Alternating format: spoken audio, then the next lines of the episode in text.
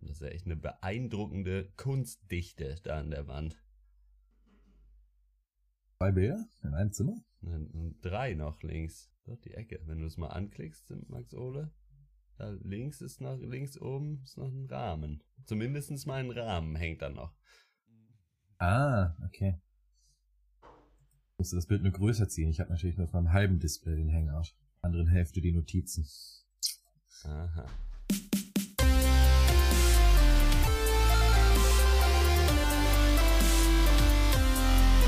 Hallo und herzlich willkommen zum 127. Pencast Wir hassen Filme. In dieser Ausgabe sprechen wir über den neuen Woody Allen Film Cafe Society mit Case Stew und Geisenberg.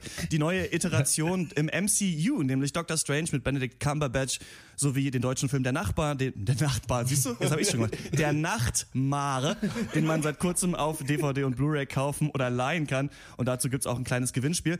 Mein Name ist Christian Eichler und ich möchte mich bei denen bedanken, die mich in diesem Wahlkampf immer unterstützt haben. Horst Lukas Diesel, Äh, ja. Malte Springer Make Podcast great again. und Max Ole von Raison. Ja, wir, wir schnappen uns die Schweine da am anderen, auf der anderen Seite der Erde. We're gonna make the greatest podcast in the history of podcasting. We're not gonna settle for anything less than the best. We're gonna have great relationships with all other podcasts, great relationships, so much untapped potential. Ich finde, dass man diese jetzt, ich habe, ich bin, ich bin ein bisschen gereinigt jetzt durch diesen Off-Duty, den wir gemacht haben. Horst, du warst ja leider nicht dabei. Ich finde so ein bisschen, wir können jetzt eigentlich anfangen, diesen Donald Trump Way of Life ein bisschen zu etablieren, auch in unserem eigenen Leben und einfach bei allem, was man macht, auch beim Frühstück. It's gonna be the greatest breakfast ever in the history of this day. Not gonna settle for anything less. We're American. Ich finde so ein bisschen, das hat dann alles so ein bisschen so ein Flair, oder nicht? Wie hast du das denn eigentlich äh, erlebt, Horst? Du warst nicht beim Off-Duty äh, mit dabei, aber ähm, ja, hast du es verarbeiten können eigentlich schon? Hm, Ich hab das so, bin das so ein bisschen wie jedes Problem angegangen mit äh, Champagner und Kaviar. Und äh, dann gut, ja. ist es einfach nicht mehr so schlimm. Ja, weiß nicht. Ich habe am Anfang war ich natürlich auch ein bisschen äh, entsetzt, aber ich hatte mich so schon darauf vorbereitet, weil, weil es war genau das gleiche Gefühl wie bei Brexit. Man geht abends ins Bett und denkt sich, ja, es wird schon nicht so schlimm sein. Und dann wacht man auf und dann, es ist so schlimm. Und äh, irgendwie Mittlerweile dann aber, ich habe jetzt irgendwie dann 700.000 Artikel dazu gelesen und mittlerweile bin ich echt einfach, ich werde dann zu schnell gelangweilt und es ist einfach so, ja mach doch, mach doch was ihr wollt, es ist mir so scheißegal.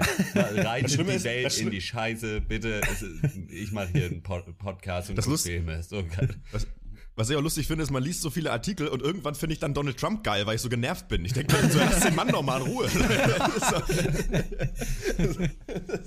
Ich habe direkt dieses Treffen da gesehen mit Trump und Obama im Weißen Haus und das war wirklich 100.000 Tonnen Cringe einfach. Das war das Fremdschämigste, was ich je gesehen habe, um dieses Wort nochmal zu benutzen. Weil du echt gesehen hast, Obama so, ja, und ich habe mit ihm gesprochen und wir werden versuchen ja, die eine sehr gute Transi Transition hinzubekommen und so weiter. Und du siehst echt so, in the history. in the history of transitions, um, so much untapped potential. Nee, und dann ähm, siehst du halt so, dass er es halt zu 0% so meint. Und Donald Trump sitzt halt wie so ein gelangweilter Bully und so und keine Ahnung. Und dann so, ja, ich hoffe, wir haben eine gute Beziehung. Und dann so, yes, yes. Und dann machen sie so Shake Hands, so super awkward. Einfach so, weißt du, das ist einfach... Äh, naja, keine Ahnung. Wir sind kein Politik-Podcast, sondern ein Film-Podcast. Haben äh, keine Hörerpost bekommen. ähm, Was ist da los? auch nicht nicht zum äh, Doc Leipzig Cast, ähm, nicht zu unseren zu unseren äh, Trump Gesprächen und ähm, ja, deswegen gibt's einfach keine, die wir jetzt vorlesen können. Wir fangen direkt an mit dem ersten Film und der heißt Cafe Society.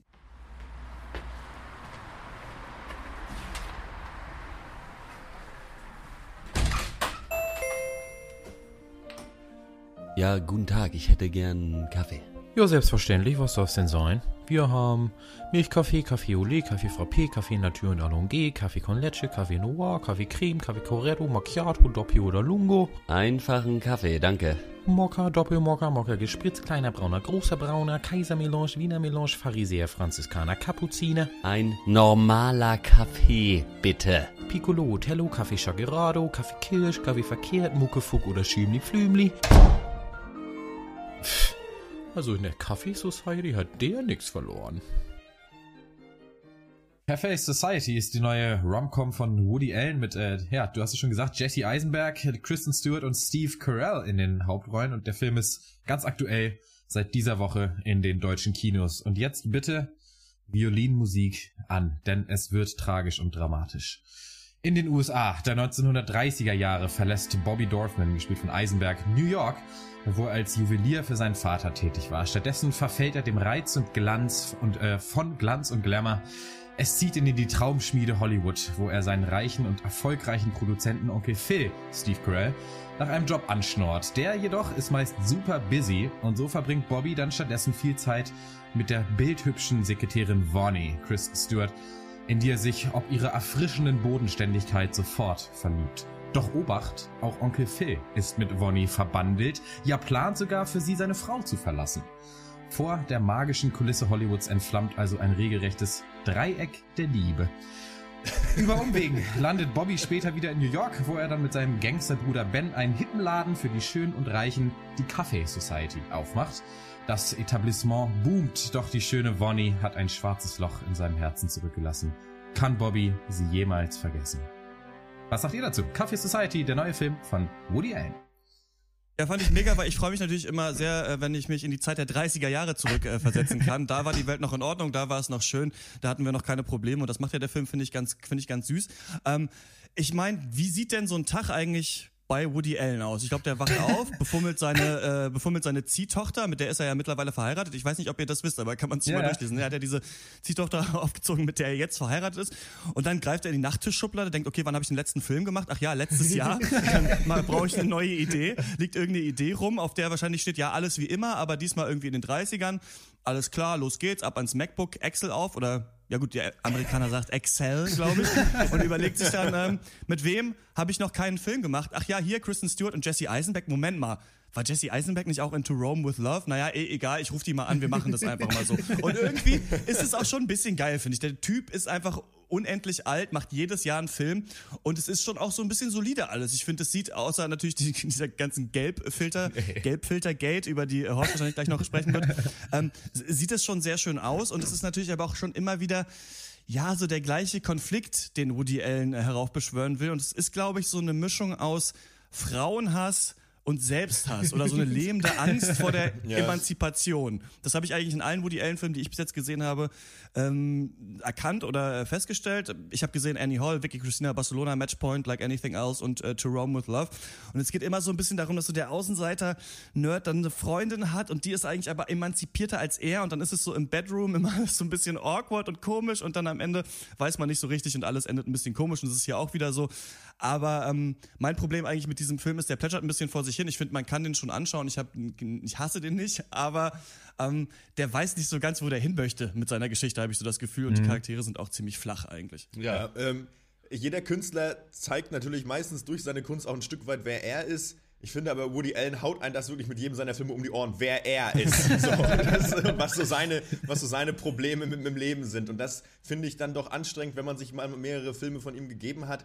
Das kann ich dann nicht zum tausendsten Mal gucken irgendwie. Ähm, weil doch diese zentralen Konflikte, die Christian, die du jetzt auch angesprochen hast, sind wirklich immer die gleichen, habe ich so das Gefühl. Und das, das, ob das, das mag filmisch gut gemacht sein, das ermüdet mich aber auch. Und ich meine, hier bei Cafe Society, wir bekommen wieder von Woody Allen so ein, was wir häufig ja, so einen Einblick in die Welt der Privilegierten, der Reichen. Aber ich habe das Gefühl ähm, diese Filme sind aber auch nur für die Privilegierten und dann frage ich mich, für wen sind die eigentlich? Das ist, also das ist, ähm, wir äh, sehen halt hier, ja, irgendwie Be Beziehungs-, Love-Triangle und alles schwierig und in der Welt erreichen und man muss irgendwie nach außen der sein und dann der. Man sieht es an der Rolle von Steve Carell, der halt erst lernt man ihn kennen als so ein Spacko, ist er dann aber irgendwie doch nicht und das ist so, ich finde, man hat da wenig, vielleicht ist der Film einfach sozusagen, vielleicht ist das Thema auch einfach schon zu durchgekaut, aber er ist quasi 40 Jahre zu spät. Ähm, für mich war da nicht viel Neues drin und ich fand die Liebesgeschichte dann auch nicht so spannend. Ich sehe es auch so, er plätschert ein bisschen vor sich hin, ein bisschen planlos. Das ist nicht schlecht, das ist durchaus ansehenswert, aber ähm, nur nicht mehr für mich. so. Ja, es ist einfach, ja, nicht, nicht gut, was, was wir da gesehen haben, würde ich mal sagen. Also erstmal, wirklich, ich muss es nochmal anschauen. Was ist da los? Was ist, wer hat das Ding gecolorgraded? Es ist bis auf zwei Szenen ist der ganze Film einfach gelb. Und das ist jetzt nicht nur so, ja, Hotte regt sich auf, das, da ist vielleicht ein bisschen gelbstich. Nein, da sind Bilder drin, da ist alles gelb. Es ist alles gelb. Die Gesichter der Menschen, der Hintergrund, irgendwelche Ohne Augen. Holztische. Es ist alles gelb, weil das so dick mit gelb drauf geht. Ich weiß nicht warum, ich verstehe es nicht. Es sieht aus wie Scheiße.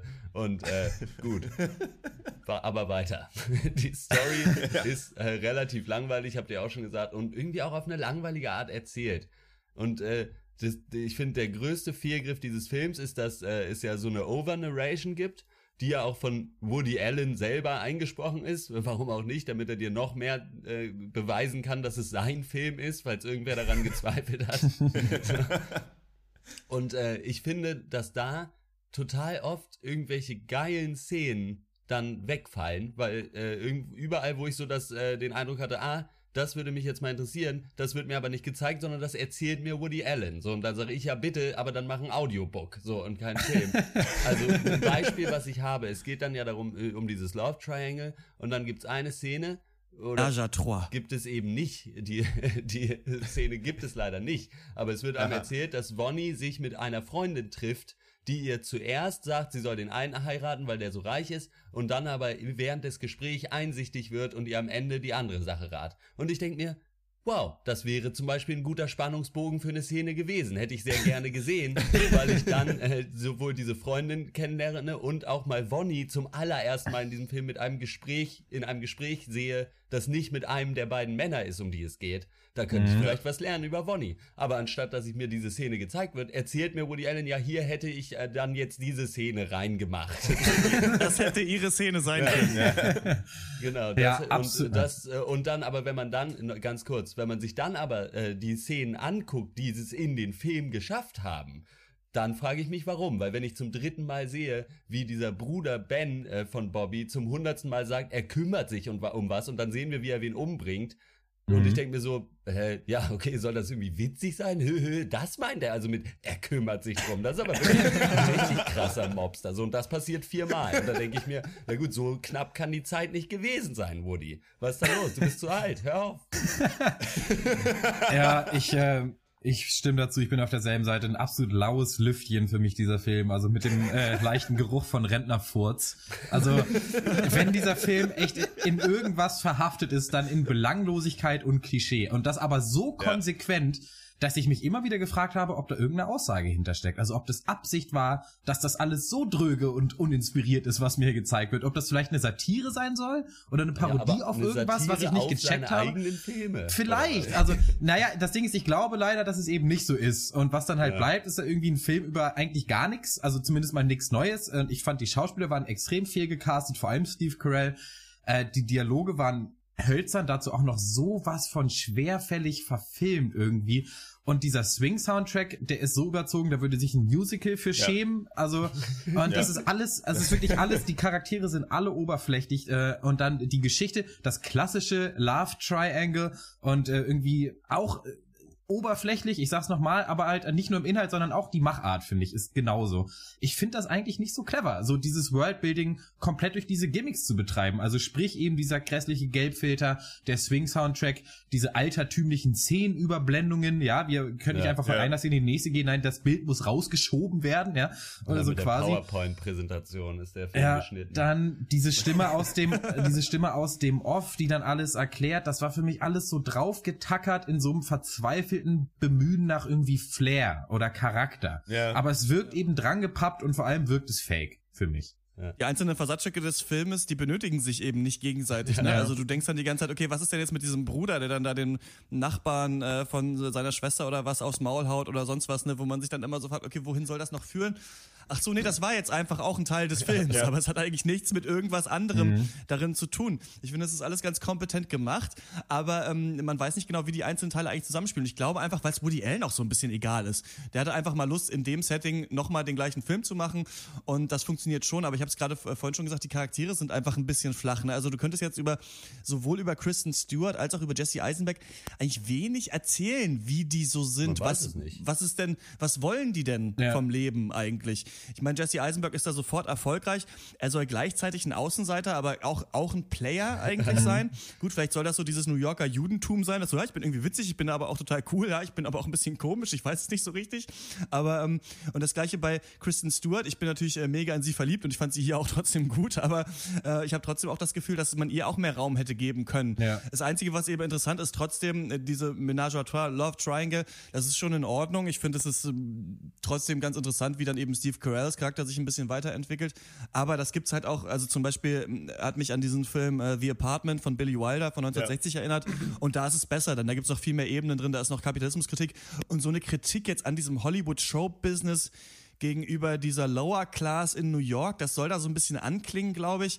Aber in New York bauen sie ja dann auch nur ihren eigenen Club auf. Also es soll wahrscheinlich sein, du wirst irgendwann korrumpiert oder sowas, aber das ist irgendwie alles, ja, zerfasert sehr. Da ist nicht so eine wirkliche Aussage drin. Es kommt nicht so richtig alles zusammen, außer dass man am Ende eben denkt, dass diese beiden Leute ja da sitzen und sich dann denken, das wäre vielleicht doch eine tolle Beziehung gewesen. Aber eigentlich glaubst du es als Zuschauer nicht so richtig. Also eigentlich ist es dir auch ein bisschen egal, was mit denen passiert. Und ich musste an dich äh, denken, Malte, als wir diesen Film Brooklyn hieß der, glaube ich, Ja. ne? mit äh, Ja. Ronan. Ähm, da hast es, hattest du damals ja gesagt, dass äh, so, äh, was ist denn die Entscheidung, die die Leute hier haben? Entweder du hast ein geiles Leben oder du hast ein geiles Leben. Und das war halt bei den beiden auch die ganze Zeit so. Also Ja. eigentlich war es jetzt auch nicht so wild. Gut, du hast jetzt die eine Liebe verloren, dann bist du halt mit Blake Lively zusammen, die aussieht wie ein Supermodel Ja. und alles für dich tut. Auch nicht so schlimm. Ihr bei Oder euch hat ähm, sie eben nicht geliebt. Ja. Ich habe das Gefühl, dass bei euch jetzt allen so ein bisschen durchklingt, dass es zwar nicht so interessant ist, aber man das trotzdem noch gut gucken kann oder irgendwie, dass es hochwertig gemacht ist. Das finde ich eigentlich nur mit Einschränkungen. auch- also finde ich überhaupt der nicht. ich, also okay, ja gut, dann ist es mal wieder Freiburg versus The World, aber äh, der, der Aspekt, der für mich dabei raussticht, sind halt eigentlich wirklich die Dialoge. Ich finde es wirklich erstaunlich, wie irgendwie lustlos und ein Stück weit auch kunstbefreit hier fast alle Dialoge inszeniert werden. Und das halt in einem Film, der ja nur auf solchen basiert. Ich hatte oft den Eindruck, dass ich hier erste Take sehe irgendwie und nicht das künstlerische Endprodukt des Filmes. Also die Schauspieler stolpern teilweise über die Worte. Es ist irgendwie kein Zug drin und keine Energie in den Schlagabtauschen. Die Personen sind absolut einschläfernd irgendwie im Bild arrangiert. So, ich habe meinen ersten Satz gesagt, jetzt setze ich mich hin. Nächster Satz im Sitzen. Ich stehe wieder auf. Ich gehe drei Schritte nach rechts. Noch ein Satz. Äh, so, äh, weißt du, das ist doch Kacke. Aber ich finde, Also- das zieht sich, Ja, das zieht und- sich ja ah. durch den ganzen Film. Also, weil ich finde, da, und das fängt schon bei diesen lächerlichen äh, Szenenüberblendungen von vor 70 Jahren an. Weil Mhm. heutzutage jeder aus einem bestimmten äh, Grund nur noch den Hardcut benutzt, weil alles andere einfach nervt, weil ich mir nicht zwei Sekunden an, angucken will, wie das Bild sich rüberrollt und äh, dann woanders ist. Und dadurch ist, kommt man schon so langweilig, wird man da mit der Schubkarre in die nächste Szene gestellt. das ist auch überhaupt, also da kann, kann überhaupt keine Spannung entstehen. Und die Ja, Dialoge finde es- waren auch total scheiße. Das Geilste, mein Lieblingsdialog oder meine Lieblingsdialoge sind diese Dinger mit diesem Kackbrief, den sie äh, Phil äh, zum, zum einjährigen äh, Anniversary schenkt. Und es wird so viel auf diesen Brief rumgehackt, direkt, dass du genau weißt, ah, okay, den findet er dann nachher bei ihm und dann weiß er, dass sie das sind. So, weil halt Ja. einfach so, alles andere in dem Film wird so, erzählt dir Woody Allen in dem Nebensatz. Und bei diesem Brief wird wirklich sieben Minuten darauf rumgeritten, ja, das ist ein handgeschriebener Brief von so und so. so das ist das einzige, das ist der am besten charakterisierte Gegenstand von allen, von allen Gegenständen und Personen in dem Film, ist dieser handgeschriebene Brief.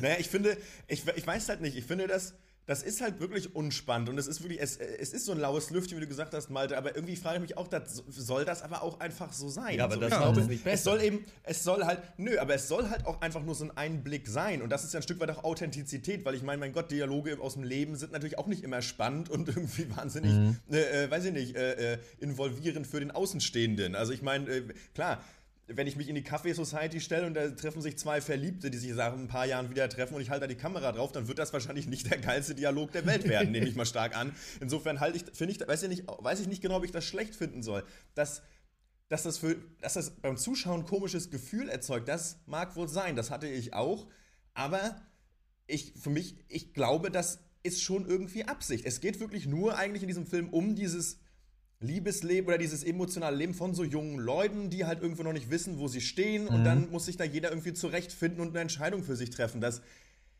ich glaube, darum geht es einfach nur. Das ist im Endeffekt, dass es dann diese Familienscheiß gibt. Ja, wir sind irgendwie Juden und der eine ist dann auch noch kriminell und so. Das ist halt so Beiwerk, das soll halt so für Lacher sorgen, so ein paar Schenkelklopfer bei den alten Woody Allen-Fans, so ha. Und, ähm, aber an sich, Ja, aber da, da ich stimme weiß nicht, ob das, ich finde, ich weiß nicht, ob das, ich glaube nicht, dass das Kacke ist. Ein Stück, Kacke weit, nee, Society. ein Stück weit stimme ich dir da auch zu, dass man, es ist durchaus legitim, einen Film über diese Problematik zu machen, aber dann zeig mir doch, wie die Leute ihre Entscheidung treffen. Und äh, dann, äh, dann möchte ich nicht, dass Woody Allen mir erzählt, dass die Leute jetzt eine Entscheidung getroffen haben, sondern dann möchte ich das in den Charakteren sehen. Und nicht er rennt hin, Schnitt, sie sagt, I'm marrying Phil. So, boom. Und was man von ihr hat man dann nicht, also von diesem, man ist bei den Entscheidungen nicht dabei. Es ist ein Film, der über Entscheidungen geht, aber man sieht keine einzige Entscheidung tatsächlich auf dem Bildschirm in den Schauspielern. Und das ist Ich fand den auch durchaus erträglich, den Film, muss ich sagen. Ich fand den einmal eigentlich auch ganz lustig. Also ich fand diese Szene da mit der Prostituierten fand ich witzig. Ich fand seinen Bruder, der da gespielt wird von dem Typ, der da äh, Peter Russo in House Ja. of Cards ja gespielt Ja. hat, den mag ich irgendwie gerne. Ich mag gerne, dass der in die, ganz viel Filmen so als Nebencharakter irgendwie auftaucht. Ich mochte auch diese Mobster in New York. Ich fand das ganz cool, wenn die ja so, so gedrückt rumstehen und dann halt irgendwie aufs Maul hauen und dann äh, wird er da einzementiert irgendwo am, am Hudson oder so. Das fand ich, fand ich alles irgendwie ganz, ganz nett. Ich fand, die Dialoge waren vielleicht jetzt nicht so toll geschrieben, aber ich fand es ganz angenehm eigentlich. Ich fand es ganz witzig. Ich fand auch, dass der Film vom Setdesign her und von den Kostümen wirklich unglaublich gut aussah. Ich habe mich auch, hab auch mal geschaut, wer da die Cinematografie gemacht hat. Jetzt schon wieder vergessen, wie er heißt, aber hat eigentlich nichts sonderlich weltbewegendes, glaube ich, vorher gemacht. Also vor allem nicht in, in jüngsten Jahren jetzt. Das hat mich ein bisschen gewundert, dass der Film dann doch so gut aussah, wenn man mal davon absieht, dass man die ganze Zeit denkt, draußen ist irgendwie Sonnenaufgang und Sonnenuntergang gleichzeitig ähm, aber ähm, ich fand, den kann man ganz gut gucken und ich mochte eigentlich auch, dass er ein bisschen mit diesem Klischee doch bricht, wie ein normaler Liebesfilm aufgebaut ist. Also der normaler Liebesfilm würde anders enden, als dieser Film endet. Und ich finde auch ganz schön, für wen sich äh, Kristen Stewart da am Anfang entscheidet. Also ich finde, das ist in Ordnung, das ist seichtes Kino und ähm, das kann man sich schon anschauen. Gibt bei mir sechs von zehn Punkten. Ja, ist dann vielleicht dann doch Geschmackssache im Endeffekt. Ich fand halt auch die Schauspieler absolut nicht berauschend. Kristen Stewart war noch die beste, war aber dann auch zu limitiert irgendwie hier die, ihre Rolle in diesem Film. Ich fand Steve Carell war ein absoluter Fehlgriff. Ich fand den Film auch eben auch nicht so lustig wie du wahrscheinlich. Also ich fand den eigentlich relativ humorbefreit. Ich, den einzigen, über den ich richtig lachen konnte, war eben die, die jüdischen Eltern. Hier Jeannie äh, Berlin, die auch die coole Anwältin aus The Night Of war. Äh, und dann Ken Stott als der Vater. Aber so viele mega, ja. Szenen, die lustig sein sollten, wie eben mit dem Mobster oder auch wie er dann zum ersten Mal Uncle Phil trifft und er kriegt aber die ganze Zeit Anrufe. das war mir alles ein bisschen zu altbacken. Irgend, ja, für mich irgendwie ein Film wie eine Mumie, irgendwie nicht mehr zeitgemäß. Ähm, und vielleicht ein, zwei Rewrites und dann wird da was draus. Ja, vier von zehn äh, von mir. Ja, da stimme ich dir, aber also mein Lieblings, meine Lieblingshumorvolle Szene war auf jeden Fall, wie er da, äh, wo, wo sie äh, bei dieser äh, Garderobe arbeitet und er dann ankommt und sie ein ernsthaftes Gespräch führen wollen, aber dann kommen immer Leute vorbei, mit denen er dann so reden muss. Auch das ist ja Äh. nochmal der Callback auf die Telefonszene von. Ganz toller. Und spätestens beim vierten, bei der vierten Person, die vorbeikommt, dann liege ich auch wirklich auf dem Boden. Also wenn jetzt noch einer vorbeikommt, Woody Allen, das wär's. So, das wär's echt. Ich habe nicht ein einziges Mal gelacht bei diesem Film. Ich mag auch Woody Allen nicht. Man hat es vielleicht schon rausgehört. Und das ist noch einer seiner schlechteren. Es ist der gelbste Film des Jahres, vielleicht der schlechte Film des Jahres. Ein von zehn für Kacke Society. Oh, Geil. sag mal irgendwelche Punkte. Völlig maßlos. Ja, okay. Äh, ja, bei mir gibt's äh, äh, ja, fünf von zehn. Ich ähm, fand das nicht so viel gecastet wie ihr. Ich fand das schon ein Stück weit irgendwie authentisch, aber eben vielleicht, weil es so Woody Allen authentisch war, dann auch A, weil man es oft gesehen hat und B, weil es vielleicht so authentisch war, dann eben auch ein bisschen langweilig. Ich fand speziell diese Szene, die Christian angesprochen, also ich habe auch nicht noch nur am Ende einmal gelacht über den jüdischen Vater, der war witzig, ähm, aber ähm, was du meinst, diese Szene da mit der Prostituierten, da, da wollte ich schon ausmachen, da wollte ich mir den Laptop an die Wand klatschen, weil ich mir dachte, so Woody Allen fick dich, so einfach, da habe ich, das hab ich mir schon wieder gedacht, so, haha, es ist schon wieder alles unangenehm, wir hatten es neulich beim deutschen Kino, ey, leckt, leckt mich am Arsch mit euren Neurosen, ich habe genug davon, ähm, von mir an sich aber keine Empfehlung, also das ist ähm, 5 von 10, so. Cafe Society ist jetzt in den deutschen Kinos, wenn ihr den gesehen habt. Ähm, schreibt uns mal an podcast.drpeng.de oder wie ihr sonst so zum Werk äh, von Woody Allen steht. Und wir kommen zum nächsten Film, äh, Doctor Strange. I push it in, she pulls it out. I push it back, she start to shout. Doctor Strange, it's terrible. I can't stand the size of your magic wand. Doctor Strange ist der neue Marvel-Film. Regie geführt hat Scott Derrickson. Das ist ein eigentlich unbekannter Typ, hat ein paar kleinere Horrorfilme gemacht und The Day the Earth Stood Still mit Keanu Reeves. Oh. Äh, Dr. Strange wird gespielt von Benedict Cumberbatch. Andere Kandidaten waren übrigens Tom Hardy, Jared Leto, Ethan Hawke, Oscar Isaac, Ewan McGregor, Matthew McConaughey, Jake Gyllenhaal, Colin Farrell und Keanu Reeves. Und das zeigt Also so ein alle. bisschen, dass man in Hollywood eigentlich nur bekannt wird, wenn man einen komischen Namen hat. Also ich weiß nicht, ich meine jetzt mal, außer Oscar Isaac, vielleicht noch Tom Hardy und Colin Farrell, das geht noch. Was sind das denn für Namen?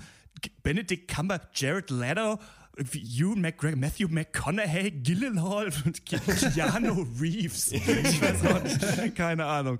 So, zum Film. Dr. Stephen Strange ist Neurochirurg, hat einen Autounfall, Hände kaputt, kann nicht mehr operieren, sucht Heilung, findet Querschnittsgelähmten, der geheilt wurde, erzählt von Tempel in Nepal, reist nach Nepal, trifft auf Shaolin-Magiker, äh, Magier, lehnen ihn ab, erkennen ihn als Auserwählten, nehmen ihn an, er lernt Magie, wird gierig, öffnet Dimensionstor, Kacke am Dampfen, epischer Kampf. Dr. Strange, guter Film. Bisschen, bisschen strange. Ich muss ja sagen, auf gewisse Weise kann ich Marvel äh, nur noch dazu gratulieren, weil sie es irgendwie hinbekommen haben, dass die einzige Messlatte für Marvel-Filme andere Marvel-Filme sind. Also so, aha, die Special Effects sind genauso gut wie die in Civil War. Oh, die Story ist besser als die von Iron Man 2. Wow, der Villain war mal wieder total exciting. Nicht so wie in Tor 17. Ja, Newsflash, Leute, das ist immer noch dieselbe Kacke, ja, die wir hier dem, dem größten und reichsten Filmstudio der Welt unreflektiert aus den Händen fressen. Und das ist nicht wieder total geil auf einmal, nur weil hier mystische Elemente mit drin sind. Marvel hat sich Ja. nicht mal wieder neu erfunden. Nicht mit diesem Film, nicht mit Guardians of the Galaxy, nicht mit Deadpool. Mal ehrlich, soll das jetzt wieder reichen so? So derselbe generische popcorn kino Hallo, aber es sieht doch total gut aus. Hast du gesehen, Ja, wie aber sich da die doch das- Welt es- biegt? Und dann laufen ist- die auch mal an der Seite vom Haus. Das Ding für mich ist so, das ist An der dasselbe, es Seite ist vom Haus, dasselbe, Malte. Normalerweise laufen Leute auf dem Boden oder auf dem Dach maximal. Sie sind auf der Seite gelaufen. vom Haus. Und das ist eben hier diese eine neue Zutat, die Marvel halt demselben generischen Kino, für die sie machen, das sie machen, halt dazugefügt haben. Und alle sind wieder aus dem Häuschen. So, warum? Seid ihr jetzt dieselben Leute, die irgendwie die Granini Orangenlimonade kaufen, weil sie neuerdings mit Orange und einem Hauch Zitronengras gemacht wird, oder was? So, so kommt mal klar auf euer Leben. So, Rand Ja. vorbei. Ohne Mist. Ohne Mist. Es ist wirklich so, ähm, ja, ich, ich habe das auch so im Vorfeld so gehört. Ja, es kommt ja irgendwann, also vor zwei Jahren, ja, irgendwann kommt jetzt auch Dr. Strange. Die haben, die haben das ja wie einen Deal gemacht, der wird jetzt gedreht und der, ist ja, der ist ja so Magier. Und denkt man so, mir ist das doch kackegal, ob bei den scheiß Comicfilmen einer irgendwie Blitze schießt, weil er irgendwie das von Geburt an kann oder weil er jetzt ein Magier ist oder irgendwie Gehirn amputiert. Dann ist mir doch kackegal, Alter. Bei diesem scheiß Avengers-Film, es blitzt und donnert doch eh alles irgendwie aus irgendeinem Grund. So, das ist überhaupt keine Rolle. So, ob das jetzt, ne, also, oder einer ist der Sohn von Odin, so, der, deswegen geht das. Was soll denn die Kacke? Das ist so dämlich. Ich finde es aber trotzdem, muss ich sagen, erstmal cool, ähm, dass Benedict Cumberbatch so Superkräfte hat. Und ähm, man sich bis zum Ende fragen muss, ob sie wohl reichen werden, um dem Bösewicht mehr als ebenbürtig zu sein. Das finde ich ist ein interessanter Konflikt, der da aufgemacht wird. Und das ist auch für mich was, was über die gesamte Spieldauer von zweieinhalb Stunden auch einfach gereicht hat. Und um mich dazu in- involviert zu halten, mich einfach zu fragen, ähm, klappt's diesmal? Weil es ist ja manchmal so, dass es ähm, fast nicht klappt. Und vielleicht ist es diesmal anders. Und ich dachte auch, es heißt ja auch Dr. Strange. Vielleicht ist hier wirklich mal was so ein bisschen strange, sag ich mal, dass man vielleicht dann auch so einen Cliffhanger hat zum zweiten Teil, wenn man in dem Teil vielleicht denkt, ähm, er verliert vielleicht oder so. Das wäre ja möglich. Gerade wenn man so Dimensionstore öffnet, kann ja eine ganze Menge passieren. Ähm, also für mich, für mich wirklich eigentlich ein guter, guter Film am Ende, muss ich sagen. Ich war aber auch so, ich muss sagen, ich war auch so ein bisschen an äh, X-Men Apocalypse äh, erinnert, im Sinne von, dass Oscar Isaac ja da äh, Apocalypse gespielt hat und man sich halt dachte, ja, da habt ihr euch ja einen tollen Schauspieler gesucht, den ihr dann nicht schauspielern lasst, lässt, lasst, wie auch immer. Und äh, hier ist es ja, ist der Villain ja Mats Mikkelsen. Und äh, Nix Matzelsen. Mitz Maxisen, der hat ja äh, hat jetzt eine sehr hohe Stimme, nachdem er bei äh, Casino Royale äh, da dieses diesen Stein in die Hoden bekommen hat.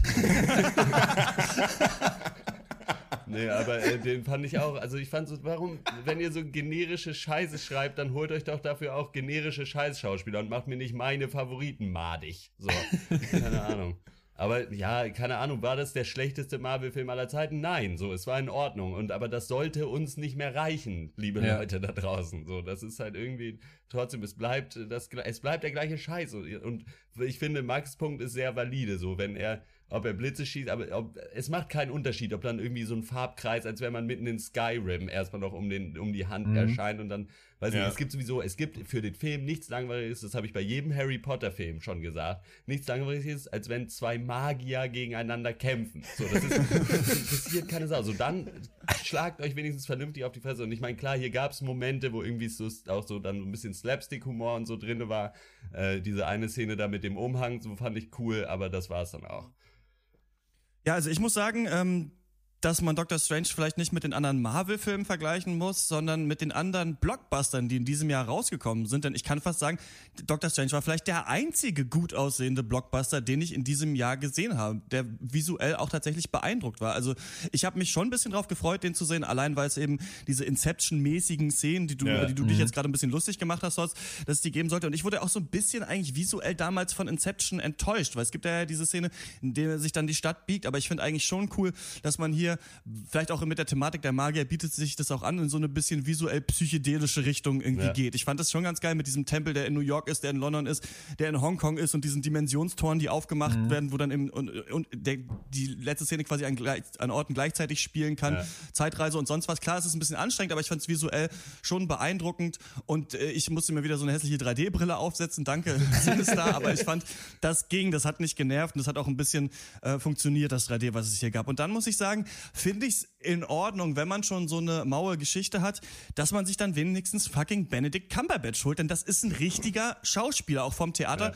Die anderen, Ja. sorry, sind das nicht. Chris Hemsworth, Chris Pine, Chris Pratt, Chris Eichler, das sind halt keine richtigen Schauspieler so. Das sind halt irgendwelche Leute, die die Lines halt rüberbringen. Aber bei Benedict Cumberbatch merkst du schon, dass er diesen Charakter des Doctor Strange versucht hat, zu seinem eigenen Charakter zu machen. So ein bisschen arrogant, aber hat doch ein moralisches ähm, Empfinden, Ja. wissbegierig, hat Angst Ja, vom wie bei Scheitern. Sherlock Holmes. Ja, das ist halt Ja, genau, sehe ich ja, so es ist natürlich, es ist, ja, es ist die es ist die britische Version von Iron Man, das stimmt, aber es gefällt mir schon so ein bisschen. Und klar, man kann halt sagen, es ist ein Genre-Mix. Wir haben Sherlock, wir haben Harry Potter und wir haben Kung Fu, hier die 36 Kammern äh, des Wu-Tang-Clans, zum Beispiel da in Nepal. Ich persönlich muss auch sagen, ich war natürlich auch schon in Kathmandu und das haben sie auch ganz gut getroffen, gerade dieses Touristenviertel da in Tamil.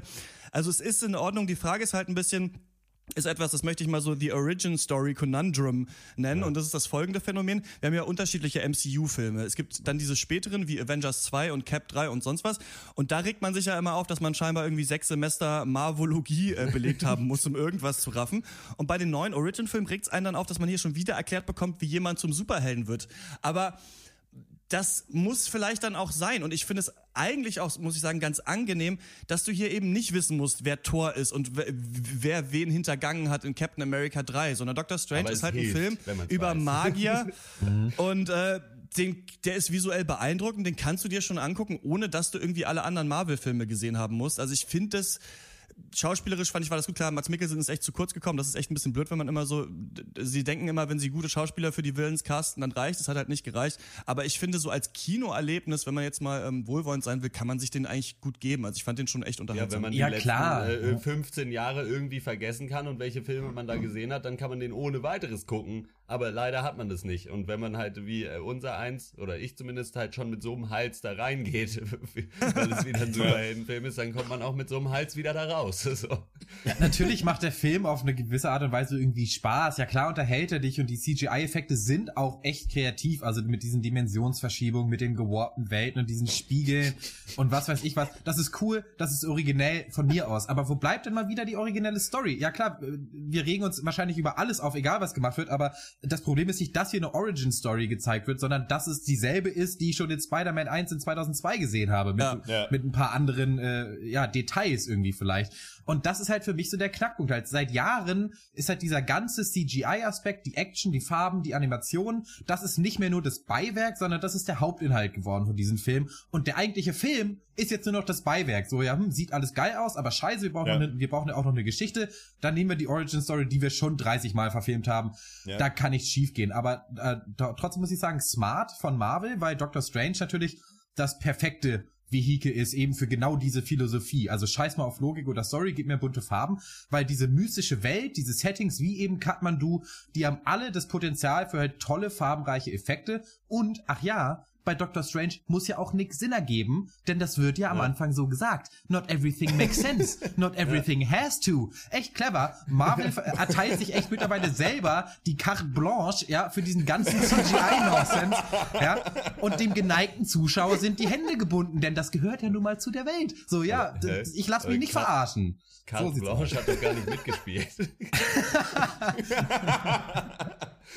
Ja, ähm, was wollte ich sagen? Ja, ich finde, ja, es ist eben genau das Ding. Und, und es ist auch einfach das, die, die, die, das Repetitive an den Marvel-Werken. So, weil natürlich kann man sagen, wenn wir halt uns in einer normalen Kinowelt bewegen würden, wie vielleicht vor 10, 15 Jahren, dann würde dieser Film rauskommen und würde sagen, ach ja, das war ganz cool eigentlich mal. Es war ein schönes Abenteuer, so ging ordentlich rund, war herrlich. Aber diese ganze Kacke immer noch mal neu aufgekocht zu sehen, nur mit anders bunt, äh, hier, hier mal Aquamaler und da mal mit einem Feinliner gekritzelt, das ist mir doch scheißegal. Weißt du, dann muss wieder irgendein Superheld, muss dann wieder irgendwo in Himalaya, weißt du, mal ist es Ras Al Ghul mit Batman, mal ist es irgendein anderer Idiot, der da meint, in Nepal die, die Weisheit mit Löffeln zu fressen. Das ist wirklich so bescheuert von vorne bis hinten, ihr könnt mich mal. Das ist wirklich exotisch, wirklich für Fußgänger. So, ja, oh, da gibt es irgendwas Mystisches, ja, schick ihn mal in die Berge, irgendwie äh, Ziegenhirten, äh, äh, äh, zu wirten. Ja, vor allem auch Whitewashing ja. bis zum geht nicht mehr, ne? Also wer ist natürlich da der Obermufti in, äh, in Kathmandu? Tilda Swinton. Ja sicher, wer denn sonst? Also, so, so keine Ahnung. Ja, das ist die, die schwedischste Frau der Welt. ja, äh, Mann, ey. gut. Was ich noch ansprechen möchte in Zeiten von äh, Donald Trump, möchte ich mal die Frage in den Raum werfen, ob wir den Superheldenfilm noch brauchen. Denn ich frage mich immer, was soll mir hier eigentlich genau immer vermittelt werden in diesem Film? Gut, das ist Marvel natürlich egal. Du hast es gerade gesagt, das Stückwerk. Wir brauchen irgendwie coole Effekte. Wir brauchen irgendeine Geschichte. Wir brauchen irgendwelche Schauspieler. Dann brauchen wir noch ein paar Gags. Hahaha, das WLAN-Passwort. Ja, Äh, und ähm, ja, dann ist halt die Frage, okay, was soll mir vermittelt werden? Und ist es, ist es wirklich, dass sich jemand über Grenzen für das Gute einsetzt? Ich glaube nicht. Denn eigentlich sind Superheldenfilme doch so ein bisschen ja, so Hyperindividualismus plus Selbstjustiz eigentlich. Ja, Oder ja, vielleicht ja, könnte man absolut. sagen, Castingshow und Allmachtfantasie in einem. Ne? Hyperindividualismus halt, weil der Einzelne, der gemobbte Außenseiter halt irgendwann merkt, dass er selbst eigentlich der Retter der Welt ist. Okay, das trifft hier nicht ganz zu, weil Dr. Strange ist ja so schon berühmt und sonst was. Aber das war auch übrigens was, an das ihr euch bestimmt erinnern könnt, was natürlich auch in den Harry Potter Büchern eine Mega-Sache war. Das war ja auch wie eine Castingshow. Er ist ja total der ähm, Außenseiter unterdrückt von dieser Familie, kommt dann nach Hogwarts und merkt, ach krass, ich bin ja ein Superstar eigentlich. ne? Und ähm, und irgendwann wirst du dann selbst so die Welt beherrschen und auch ist es klar natürlich, dass so diese größte Superhelden-Maxime ist ja aus Spider-Man noch mit großer Macht kommt große Verantwortung. Aber diese Frage, die wird eigentlich kaum noch richtig gestellt oder erörtert in den Superheldenfilmen und auch wieder in Doctor Strange nicht, finde ich. In Civil War wurde die aufgeworfen, aber nicht behandelt. Aber diese wirkliche Frage, warum denn der Einzelne sich dann zu so einem mächtigen Auf oder was das in uns macht, warum wir das immer wieder scheinbar sehen wollen, wie jemand so from, from Zero to Hero wird, das ist auch echt ein bisschen schwierig und fragwürdig, vor allem wenn es am Ende dann so eine Materialschlacht ist. Natürlich ist es hier ein bisschen psychedelischer als in anderen Filmen, aber dass am Ende sich dann immer die Leute aufs Maul hauen müssen und nur mit Gewalt kannst du irgendwie gewinnen, das finde ich doch äh, wirklich schwierig und Ja. ich weiß nicht, ob wir dieses Spektakel, ob wir uns damit noch so brainwashen lassen wollen. Ich finde- in, ich in finde- Zeiten von Donald Trump. Ja, ich finde, das ist absolut der Fall. Und das ist auch was, weshalb mir das Superheldenkino auch schon lange auf den Kranz geht. Und es ist vor allem immer dieses, ja, du kannst die Welt verändern, aber ich habe ja keine Superkräfte, so wie mein Superheld, mein Lieblingssuperheld, weißt du? Und das finde ich halt so dämlich. So, das ist halt, und dann eben ist im Endeffekt auch Gewalt, dann ist es halt auch, wir scheißen auf das System, wir scheißen auf die Gesellschaft, am Ende kann es nur gelöst werden, Second Amendment mäßig, ich ermächtige mich mit meinen Superkräften und sorge jetzt mal für Ordnung. Das ist halt alles wirklich so dumm, dass es brummt und das macht die Leute auch nicht schlauer, muss ich mal ganz ehrlich sagen. Ich kriege da wirklich eine Krawatte, deswegen, ich kann, also, ihr, ihr könnt mir alle mal Arsch lecken, ob der jetzt zaubern kann oder ob der eigentlich irgendwie Klempner ist und dann hat er den größten, den größten Latthammer, obwohl er Klempner ist und macht damit alle kalt. Ist mir scheißegal, weil so, das ist, ähm, ich kriege davon das Kotzen und meine Kinder kriegen das verboten. So. Das ist doch ein schönes Schlusswort.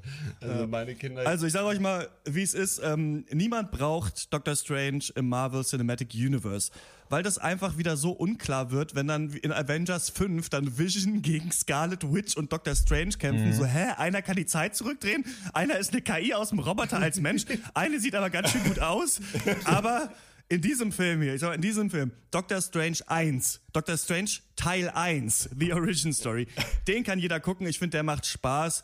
Und ich sag's hier mal for the record, für den lohnt sich auch 3D 7,5 von 10 Punkten. Ja, keine Ahnung. Ich, ja, wenn man den Film so im Vakuum betrachtet, vielleicht, aber ich kann das nicht mehr. Ich, äh, ich kann das nicht mehr so einzeln äh, betrachten irgendwie. Also ich finde, solange jeder Marvel-Film weiter vorhersehbar nach derselben Formel agiert, solange kann ich keinen gut finden, auch wenn er besser ist als der Standard, den sich Marvel selber gesetzt hat. Und dann kann ich es auch nicht empfehlen. Und es kann nicht zu viel verlangt sein, dass dieses Studio ihr unendliches Geld auch mal in andere Sachen steckt als Effekthascherei, zum Beispiel in talentierte Schreiber. So, natürlich ja. ist Doctor Strange unterhaltsam, aber das muss halt das Minimum sein für diese Art Filme und das ist nicht das Nonplusultra, dass man hier visuell ja. auf seine Kosten kommt. Und auch wenn der Film eben vielleicht ein mittelmäßiges oder ganz gutes Rating verdient hätte, muss ich diese faulen Marvel-Stinker einfach mal abstrafen ja. und gebe deswegen drei von zehn. Marvel und DC befinden sich halt in so einem ja, eigentlich ist es ein Hochsprungwettbewerb. Es kostet 20 Millionen Euro, um mitzumachen. Deswegen äh, treten immer nur die beiden gegeneinander an. Marvel hat die Messlatte 20 Meter unter den Boden vergraben. DC rennt immer gegen diesen Pfosten gegen, auf dem die Latte eigentlich hängen sollte. Und Marvel macht einen Purzelbaum auf dem Boden durch die Latten durch und lässt sich dann feiern als bester Hochspringer der Welt. So, das ist soweit meine Meinung. Es gibt äh, ja trotzdem fünf von zehn Punkten für Dr. Stange. Ja, Form, Form, Form über Inhalt, das ist auch politisch gerade en vogue. Wir haben es in Amerika gesehen, im Kino ist es nicht anders. Äh, danke, von mir gibt es dafür, ich will da gar keine Punkte mehr geben, ey, das ist doch alles die gleiche Suppe. Ja, hier, drei, so, leck mich am Arsch. Dr. Strange ist äh, schon seit längerem in den deutschen Kinos. Was ist eure Meinung zum Film? Schreibt uns an podcast.drpeng.de. Und die würde uns wirklich interessieren, denn äh, jetzt können wir es ja sagen, keiner von uns hat diesen Film je gesehen. Und wir kommen zum nächsten Thema und das ist der Nachtmar. Oh, nicht schon wieder. Es ist 3 Uhr morgens.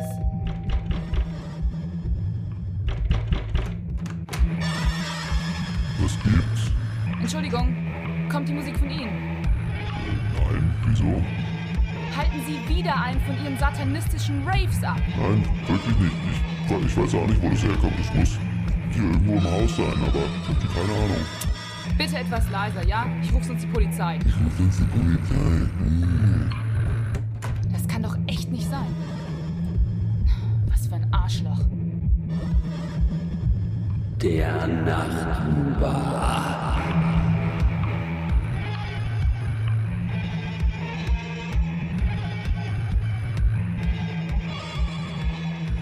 Der Nachtmar. Der Nachtmar ist ein deutscher Indie-Film von Achim Bornhack, beziehungsweise Künstlername Akiz, Akiz oder so. Der hat äh, 2015 Premiere gefeiert und äh, erscheint jetzt oder ist jetzt vor kurzem auf DVD erschienen.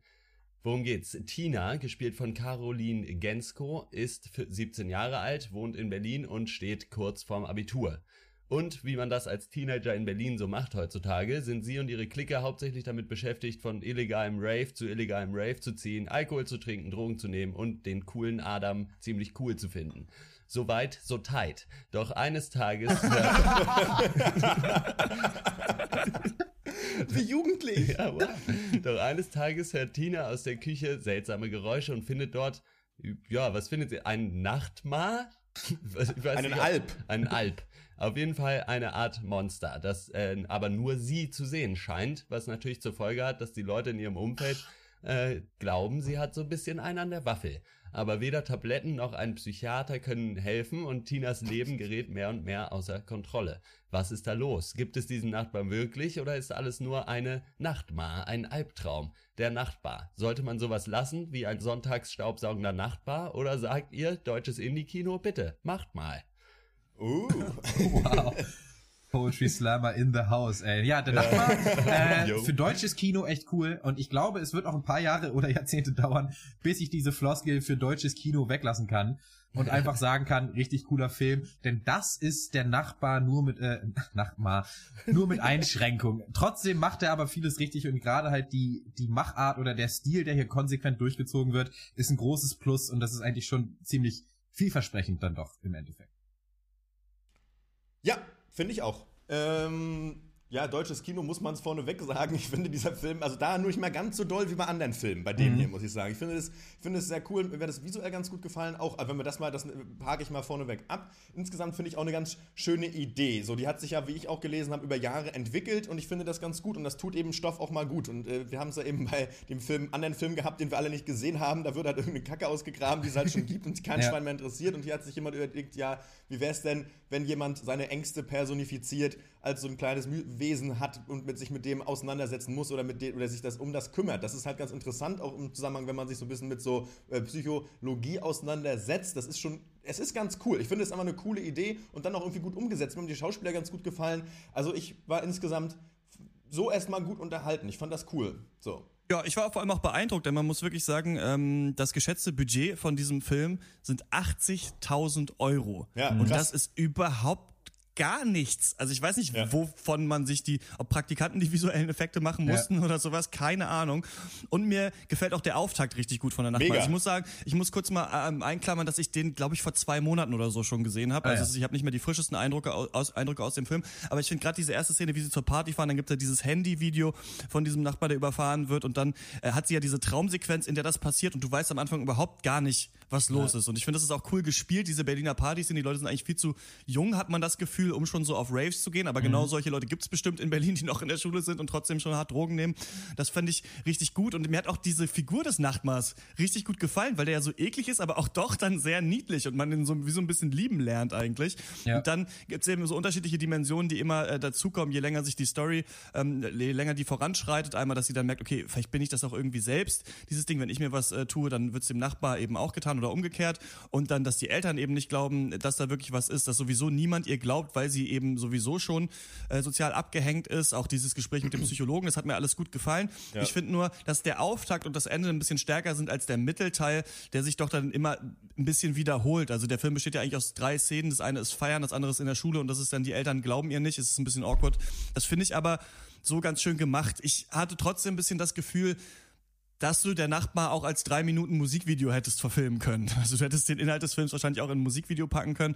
Aber ich finde, musikalisch, stilistisch und auch diese Idee, dass die Psychose hier personifiziert wird, finde ich Ja. interessant. Ich weiß nicht, ob ich sie aber unendlich intelligent finde. Also es gibt dann so ein paar Brainfuck-Momente und am Ende ist es eben offen für Interpretation. Das hat mir gut gefallen.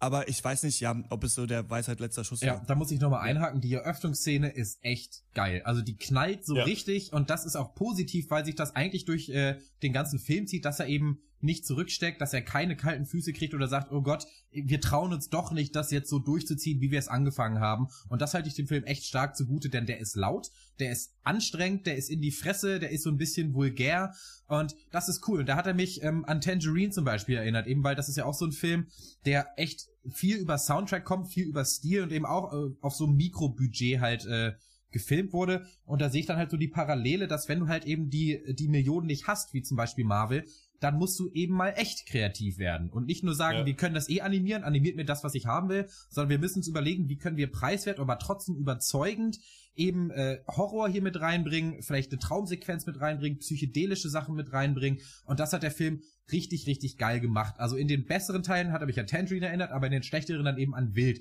den wir hier vor ein paar Wochen besprochen haben. Ja. Das ist halt wieder mal so das Ding, die Idee ist so ein bisschen halt schon der Film und das, das Gimmick ist ja auch eigentlich eins zu eins vergleichbar. Also wenn man eben diesen Wolf mit diesem komischen Fehlgeburt-Alien-Viech jetzt hier ersetzt Ja. und äh, du hast halt die verkörperte Darstellung eines Gefühls oder eben eines Seelenzustandes.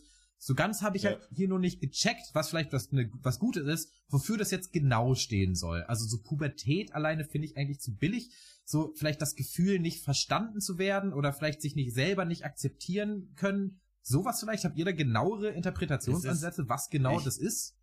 Also erstmal äh, fand ich den Film auch ganz nett und da ist eine Menge drin und ich kann da jetzt einhaken. Es ist so selten der Fall, dass es hier einfach gesagt werden muss, dass man als Anglist beim deutschen Kino aufhorchen kann.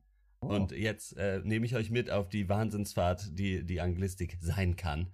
Und Ja. zwar äh, behandeln sie ja in der Schule im Englischunterricht, behandeln sie ein äh, Gedicht von äh, William Blake. Das, äh, dabei handelt es sich um Teile des sechsten Kapitels des First Book of Urizen von William Blake. Und äh, dann habe ich da mir gedacht, na Wow. gut, da gucke ja, ne, da guck ich mal ein bisschen näher hin. Vielleicht Ja. kann, kann ich darüber Aufschluss kriegen, was genau dieses Viech jetzt sein soll. So. Und dann äh, ist es äh, folgendermaßen. Also The First Book of Urizen, äh, da geht es um so eine Art alternative Erschaffungs-, Erschöpfungsgeschichte und soll so ein bisschen eine Parodie auf äh, das äh, Genesis der Bibel sein. Und äh, es geht dabei darum, dass dieser Urizen ist ein Typ und so ein äh, Gottvater, Erschaffer, der eine eigene Welt voller Versklavung und religiösem Dogma erschafft und steht für so Gesetze, Traditionen, Unterdrückung, so das sind quasi ihre Eltern. Dann gibt es einen Los, der für die Sonne und das schlagende Herz steht. Äh, Sonne ist ja auch ein Thema in dem Film äh, relativ oft, also das wird alles so überall immer äh, eingewählt äh, eingestreut. Und Enitamon, das ist eine Frau, die steht für Mitleid und Schönheit, aber auch für sexuellen Konflikt. Und diese beiden, Los und Emitamon oder wie sie heißt, haben dann ein Kind, den Sohn Ork, der für Freiheit und Rebellion und Veränderung steht. Und eben auch, äh, ja, der Ork natürlich, ich meine, zu dem Zeitpunkt war es noch anders, aber halt auch so die für dieses Geschöpf der Ja. irgendwie, ja, Dings. Und dann kommt nämlich noch dazu, also außer dass sich diese ganzen äh, Sachen in dem Film äh, widerspiegeln, immer Tradition, Ordnung, Rebellion, sexueller Konflikt, die Sonne, das Kinderkriegen, Re Rebellion, Schönheit, Mitleid, alles, alles, alles. Dann kommt Ja. dazu, dass William Blake selber sein ganzes Leben lang Visionen gehabt hat und Dinge gesehen hat, äh, die äh, nicht da waren und deswegen von den meisten Leuten als völlig verrückt eingestuft wurde. Trotzdem mittlerweile als einer der bedeutendsten äh, ja, Poeten äh, aus England zählt. Und es gibt ein Bild von ihm, wo er mal jemanden, äh, nee, nicht von ihm, aber wo er zeichnen sollte, er war ja auch Maler, für einen Freund, wie diese Viecher aussehen, die er sieht. Und das heißt irgendwie The Ghost of a Flea oder so. Und das könnt ihr euch gerne da draußen mal angucken und äh, dann der Nachtmar. Und da sind die Parallelen auf jeden Fall mannigfaltig zu William Blake. Das fand ich ganz Okay. schön sowas zu, also sowas Krass. macht Spaß, finde ich, sowas zu entdecken und wie viele Parallelen dann da doch drin sind, äh, hat leider trotzdem zu 0% mir einen Einblick dazu verschafft, wofür dieses Ding jetzt genau stehen soll. Aber warum denn, ist, ist, ist das Kind jetzt das, ist der Nachtmar jetzt das Kind von, also sind vielleicht diese beiden Eltern ihre beiden Gewissenszustände, ihre beiden Seinszustände und das Kind ist dann die, die Rebellion oder was? Ja, weiß ich nicht. also, aber es kann halt viel sein. Es, kann, es wird ja auch sehr viel auf so Missgeburten und so angespielt. Also irgendwo diese Fötus-Ding ist auch da. Ich habe mich ne, teilweise gefragt, okay, ist sie einfach schwanger? Was man zuerst halt nur selber äh, weiß und dann irgendwann sehen es vielleicht als erstes die Eltern und dann aber alle Leute so. Das könnte halt auch sein oder äh, man weiß es nicht. Also da gibt's schon sehr viel Interpretationsspielraum und das ist in meiner, äh, meinen Augen immer ein großes Positiv für einen Film. Um. Ja. ja, ein großes Positiv. Ja. Ich dachte, vielleicht ist es die Psychose, ich weiß es aber nicht genau, da habe ich mich auch versucht ein bisschen einzulesen, aber es war mir dann doch zu, zu kompliziert, aber ähm, ja, ob es dann, äh, aber will der Film eben so auch auf Drogen anspielen? Ich glaube, vielleicht ist es interessant, dass man es eben als unterschiedliche Sachen sehen kann, auch auf Ja. die Pubertät, aufs auf, Auflehnen gegen die Eltern und ähm, ja, dass es eben dann auch andere sehen können, das ist ja dann der interessante Bruch des Films und da ja, kann man sich dann überlegen, was man davon hält. Habt ihr noch was zu sagen zum Nachtmahl?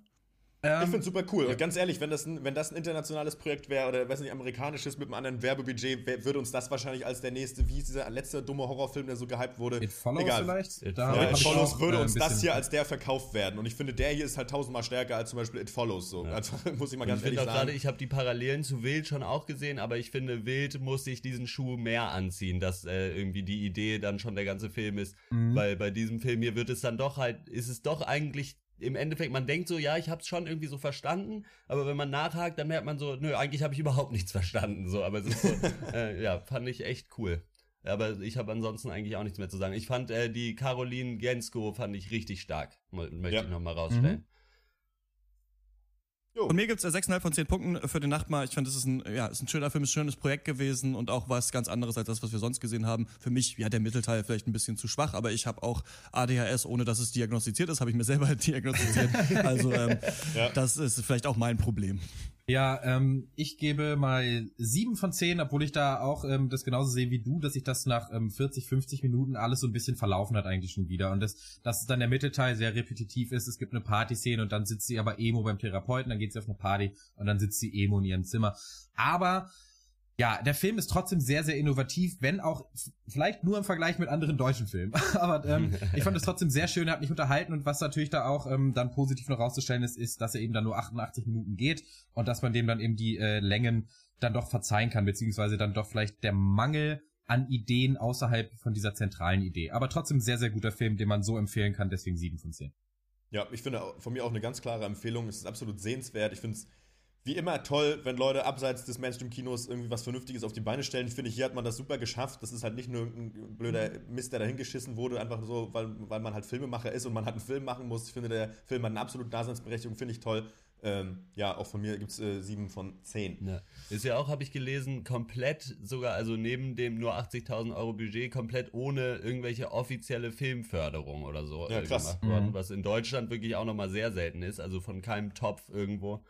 Äh, insofern fetten Respekt für das Projekt auf jeden Fall. Ja. Ich finde, es ist was Gelungenes geworden mit Tiefgang äh, und äh, gebe siebeneinhalb von zehn. Ja, der Nachtmar, äh, den gibt's jetzt auf DVD und Blu-ray und wir haben auch vom Verleih Kochfilms eine DVD und eine Blu-ray bekommen, um die an euch zu verlosen. Also falls ihr den Film sehen wollt oder falls ihr ihn gesehen habt und den aber gerne in eurer Sammlung hättet, dann schreibt uns eine Mail an podcast.drpeng.de und wir würden diesmal ganz bodenständig gerne wissen wollen von euch, wie lange hört ihr schon den Pencast und ähm, wie seid ihr darauf gekommen? Damals? Also wie, wie habt ihr davon erfahren? Und das ist was, was für uns noch manchmal ein bisschen mysteriös ist. Also ähm, manchmal haben manche Leute echt nur durch irgendeinen Tweet oder so davon erfahren. Das würde uns natürlich interessieren, wie ihr davon erfahren habt äh, vom Pencast. Genau. Schreibt uns podcast.drpeng.de. In dem Betreff dann bitte äh, Nachtmar und äh, was ihr wollt. Die DVD oder die Blu-ray. Sonst kriegt ihr eine Blu-ray geschickt und könnt die dann gar nicht abspielen in eurem DVD. Das wäre ja ganz schön ein schlimm. Ein Nachtmahl. So, wir kommen zur Abschlussrunde. Dankeschön, Dankeschön. Das war's mit dem Pancast. Filme, Filme, den ganzen Tag nur Filme. Ihr habt wohl kein richtiges Leben. Hey, du kleine Frechdachs. Na und ob? Wir haben viel über Movies getalkt. Doch wir wissen noch nicht, was uns so passiert ist, seit dass wir in der Abschlussrunde drüber reden.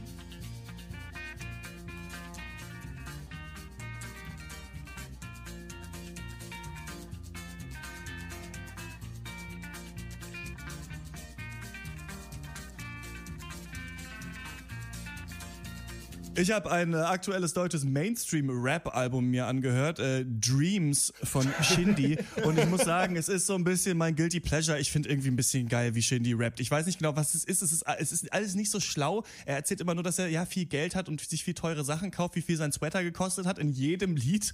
Aber ich mag diese, ich mag diese bisschen überhebliche, aber doch entspannte Art, weiß ich, wie er rappt, mag ich bei Shindy ganz gerne. Es sind ein paar Tracks drauf, die sind ganz in Ordnung. Es gibt diese Statements mit Bushido, wo echt Bushido, glaube ich, den schlechtesten Bushido-Part, den ich je gehört habe, abgelassen hat. Aber das Interessante eigentlich ist daran, dass es an die, bei also Dreams kann man auch nirgendwo streamen. Das heißt, man muss es sich kaufen oder äh, irgendwo illegal runterladen, falls das Streams. jemand macht. Streams gibt's nicht bei Dreams. Aber man kann sich auch die 50 Euro teure Special Edition von Dreams auf Amazon kaufen. Und da ähm, kann man auch mal auf Amazon gehen, äh, die äh, Special Edition von Dreams sich angucken, da mal die Kommentare durchlesen. Dann da sind die aufgebrachten Schüler, die da die Kommentare schreiben, die dann sagen, ich habe mein ganzes Taschengeld zusammengespart und jetzt ist dieser Rucksack so scheiße. Jetzt fragt ihr euch, Rucksack? Hä? Dieser Special Edition liegt so ein offizieller Shindy-Rucksack bei. und das Ding ist halt geil, dass Shindy halt nur darüber redet, wie viel Geld er hat und was er sich jetzt für teure Klamotten kauft. Der scheinbar einen Produktionswert von zwei Euro hatte, dieser Rucksack, wo einfach nur so ein schlechter Shindy-Patch auf so ein äh, billig Plastik äh, irgendwie draufgeklappt wurde. Also das ist unterhaltsamer als dieses Album eigentlich ist, sich die Amazon-Rezension zur Special Edition anzuschauen. Ja, Shindy mit Dreams. Ja, Shindys Rucksackgate habe hab ich auch mitverfolgt und es hat mir sehr gut gefallen, weil es schon echt einfach gar nicht geht. Also weil wirklich so dieser ja äh, vermutete Wert von dieser gesamten Box ist halt irgendwie 22 Euro oder so mit allem drum und dran und es kostet halt 50. So, das ist halt schon ultra hart. So. Äh, ja, Musik, ich habe äh, die, dieses Album, du hattest da ein Lied gepostet von äh, Car Seat Headrest, Christian. Ah, die sind und echt da habe ich äh, mir das neue Album Teens of Denial angehört und das ist echt ein Hammer, so ja Indie-Punk eigentlich Album, Er macht vieles, sehr vieles richtig, hat mir sehr gut gefallen.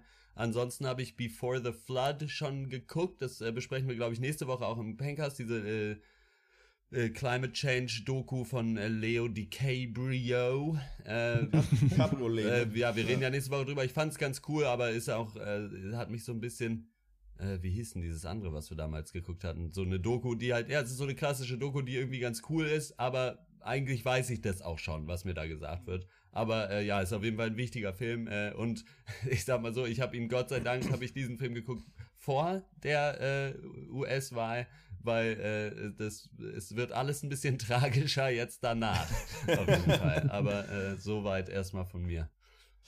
Äh, ja, Jo. ich habe nix Spezielles Neues geguckt, vielleicht ein kleines Westworld-Update. Da sind ja jetzt sechs Folgen äh, schon vergangen und es hat sich so ein bisschen, die Ängste haben sich bewahrheitet, eben, dass eigentlich jede Folge deckungsgleich genau dieselbe ist und dass halt äh, es immer eine Schlüsselszene im Mittelteil gibt, die dann halt einen neuen Aspekt offenlegt äh, und dann denkt man, aha, jetzt wird einmal wirklich mal was erklärt, aber dann gibt's einen Cliffhanger Mhm. und in der nächsten Folge wird dann einfach nicht mehr drauf eingegangen.